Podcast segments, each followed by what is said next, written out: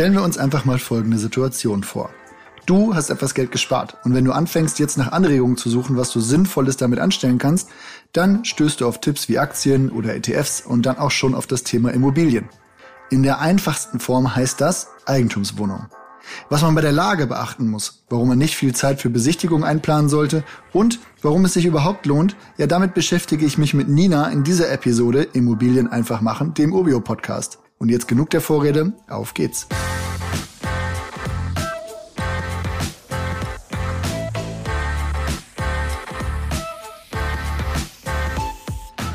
Hallo Nina. Hi Oliver. Meine kleine Schwester ist Lehrerin, jetzt verbeamtet und hat mich gefragt, wie sie ihr Geld am besten investieren soll.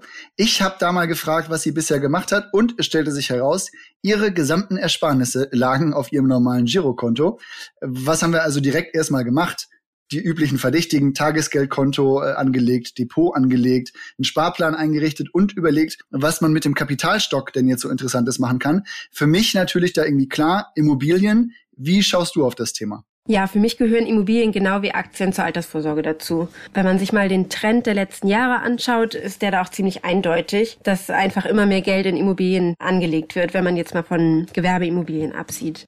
Je nach Region, Lage und Objekt kannst du einfach ziemlich gute Wertsteigerungen und Renditen erwarten, vor allem wenn du einen langfristigen Ansatz verfolgst, wie jetzt den zur Altersvorsorge. Grundsätzlich kann man ja das Thema Eigentumswohnung als Kapitalanlage von zwei Seiten betrachten. Zum einen hast du die selbstbewohnte und zum anderen die fremdbewohnte, also die vermietete Immobilie.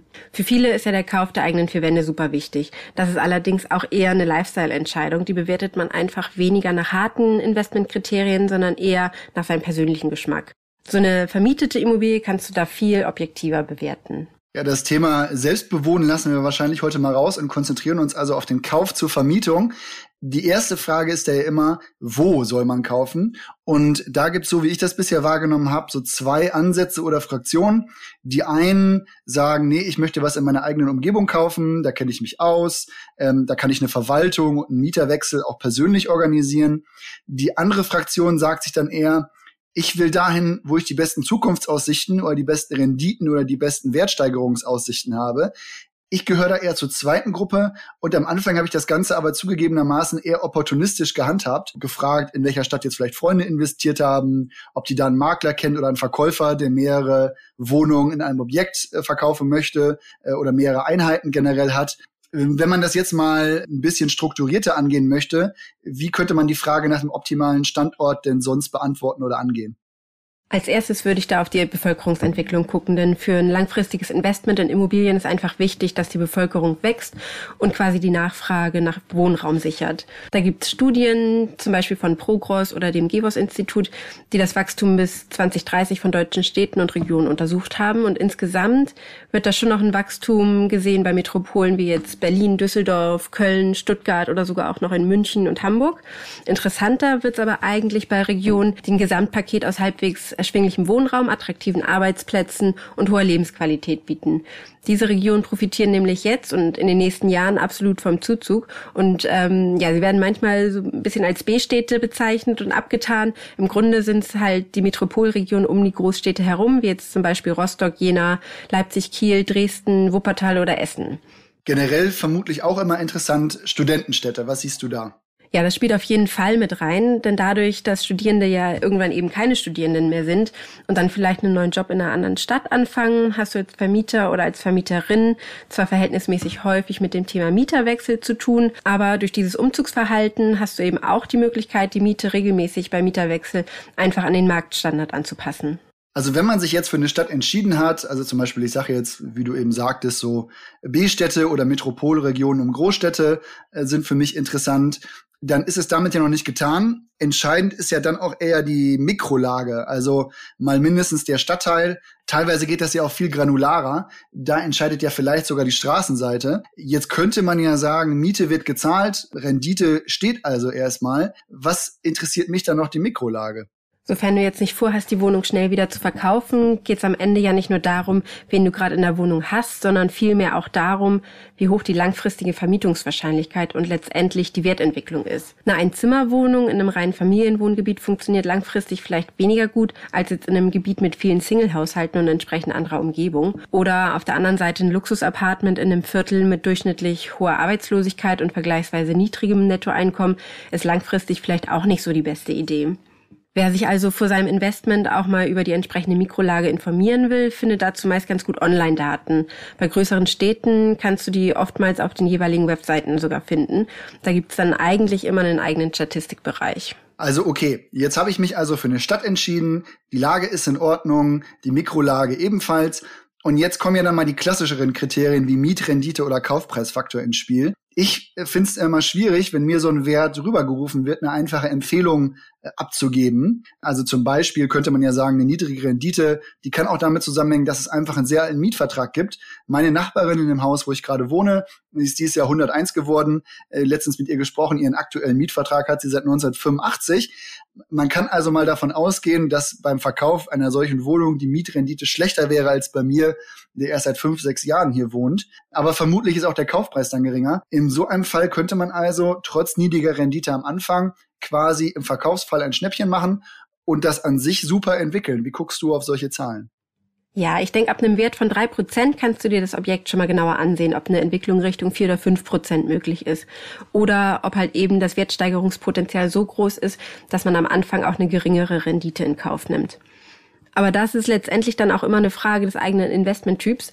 Und um da vielleicht nochmal zum Beispiel mit deiner Schwester zurückzukommen, die ja in diesem Bereich eher unerfahren und vorsichtig ist, bei ihr sollte man vermutlich dann eher ein Objekt suchen, bei dem monatlich einfach nichts dazugeschossen werden muss und Zinsen, Tilgung und Rücklage aus der Nettomiete finanziert werden können. Hat man jetzt auf der anderen Seite aber zum Beispiel eine Immobilie, bei der eine Rendite von sechs oder sogar sieben Prozent versprochen wird, würde ich da auch schon mal dem Ganzen auf den Grund gehen. Gibt es da vielleicht Probleme mit dem Mieter beziehungsweise der Mieterin oder muss bald ordentlich saniert und viel Geld reingesteckt werden? Das sind alles so Fragen, die dann im Hintergrund laufen sollten. Und da lohnt sich dann auf jeden Fall auch mal ein Blick in die Protokolle der letzten Eigentümerversammlungen. Das Thema Protokolle finde ich tatsächlich auch immer interessant, wobei interessant vielleicht das falsche Wort ist. Also eigentlich finde ich es immer sehr langweilig. Aber reinzusehen beim Kauf ist natürlich vielleicht doch mal wichtig, um zu sehen, was am Objekt noch so ansteht. Ist jetzt eine Dachsanierung geplant?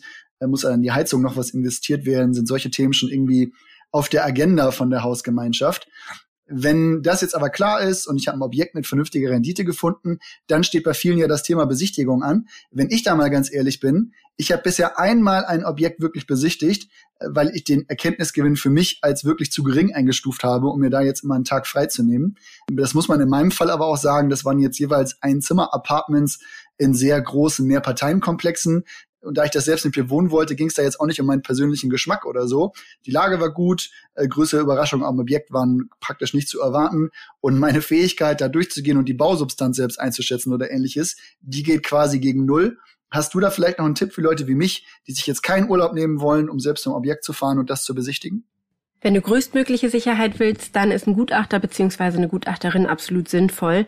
Mein Tipp an der Stelle wäre, den Gutachter bzw. die Gutachterin nach der Reservierung zu einem Termin zur Begehung zu schicken.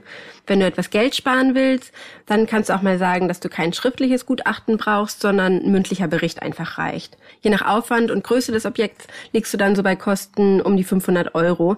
Und klar, das ist natürlich erstmal wieder ein zusätzlicher Posten, den du da stemmen musst, aber im Vergleich zum Kaufpreis ist das ja doch eher geringer. Und wenn der Gutachter oder die Gutachterin tatsächlich gravierende Mängel findet, hat sich das Ganze auch ziemlich schnell wieder ausgezahlt. Wenn wir da jetzt mal ein Beispiel konstruieren, also eine Wohnung für 100.000 Euro kostet uns dann, wenn wir das jetzt etwas vereinfachen und die Nebenkosten mal so mit 10% ansetzen für Maklerprovision, Grunderwerbsteuer, Grundbuch und Notar auf insgesamt 110.000 Euro. Wie viel sollte ich jetzt auf der hohen Kante haben, um mir so eine Wohnung zu kaufen? Die ganzen 110.000 ja wahrscheinlich nicht. Ja, das hängt tatsächlich ein bisschen vom Objektzustand und Standort ab. Eine 110 Prozent Finanzierung, also voll finanziert, ist durch die Banken einfach nicht immer möglich und auch tatsächlich etwas risikoreicher, gerade was so Nachbesicherungen angeht. In der Regel bekommst du die besten Konditionen, wenn du 80 Prozent finanzierst. In diesem Fall wären das dann 80.000 Euro, die du dir leist und 30.000 Euro hast du als Eigenkapital. Für die meisten Standorte ist eine 100% Finanzierung aber auch gut machbar. Das heißt, du kannst die Nebenkosten dann selbst zahlen und die 100.000 Euro aus deinem Beispiel würde die Bank bezahlen. Also um jetzt nochmal die Frage konkret zu beantworten, 10.000 Euro solltest du mindestens haben, um diese 100.000 Euro Wohnung zu kaufen. Ein bisschen mehr schadet natürlich auch nicht, auch wenn du es nicht unbedingt einsetzen willst. In dem Zusammenhang übrigens auch interessant, was die Finanzierung angeht, sind ja regionale Unterschiede bei Banken. Da ist es tatsächlich so, in NRW gibt es aktuell oft bessere Konditionen von regionalen Banken, einfach weil der Wettbewerb zwischen diesen höher ist. Das ist, glaube ich, aber ein Thema, was wir jetzt nicht aufmachen, das ganze Thema Finanzierung, sondern da gehen wir in einer der nächsten Episoden nochmal genauer drauf ein. In dem Sinne, vielen Dank, Nina, schon mal für dieses Gespräch und wir hören uns sicher in einer der nächsten Episoden wieder. Ja, gern. Ich freue mich drauf. So, das war's für heute mit dem Immobilien einfach machen Podcast. Wir wollen euch den Weg zur Immobilie so einfach wie möglich machen. Deshalb findet ihr alle Infos zum Thema Eigentumswohnungen als Kapitalanlage in den Shownotes zum Podcast und auf urbio.com. Dort habt ihr übrigens auch die Möglichkeit, direkt und einfach Immobilien zu kaufen oder in der Community Fragen oder Themenvorschläge loszuwerden. Mein Vorschlag also, schaut es euch an, registriert euch kostenlos und nehmt diesen Teil eurer finanziellen Vorsorge selbst in die Hand. In diesem Sinne, ich war euer Host Oliver. Die nächste Episode steht schon in den Startlöchern. Macht's gut, bis bald.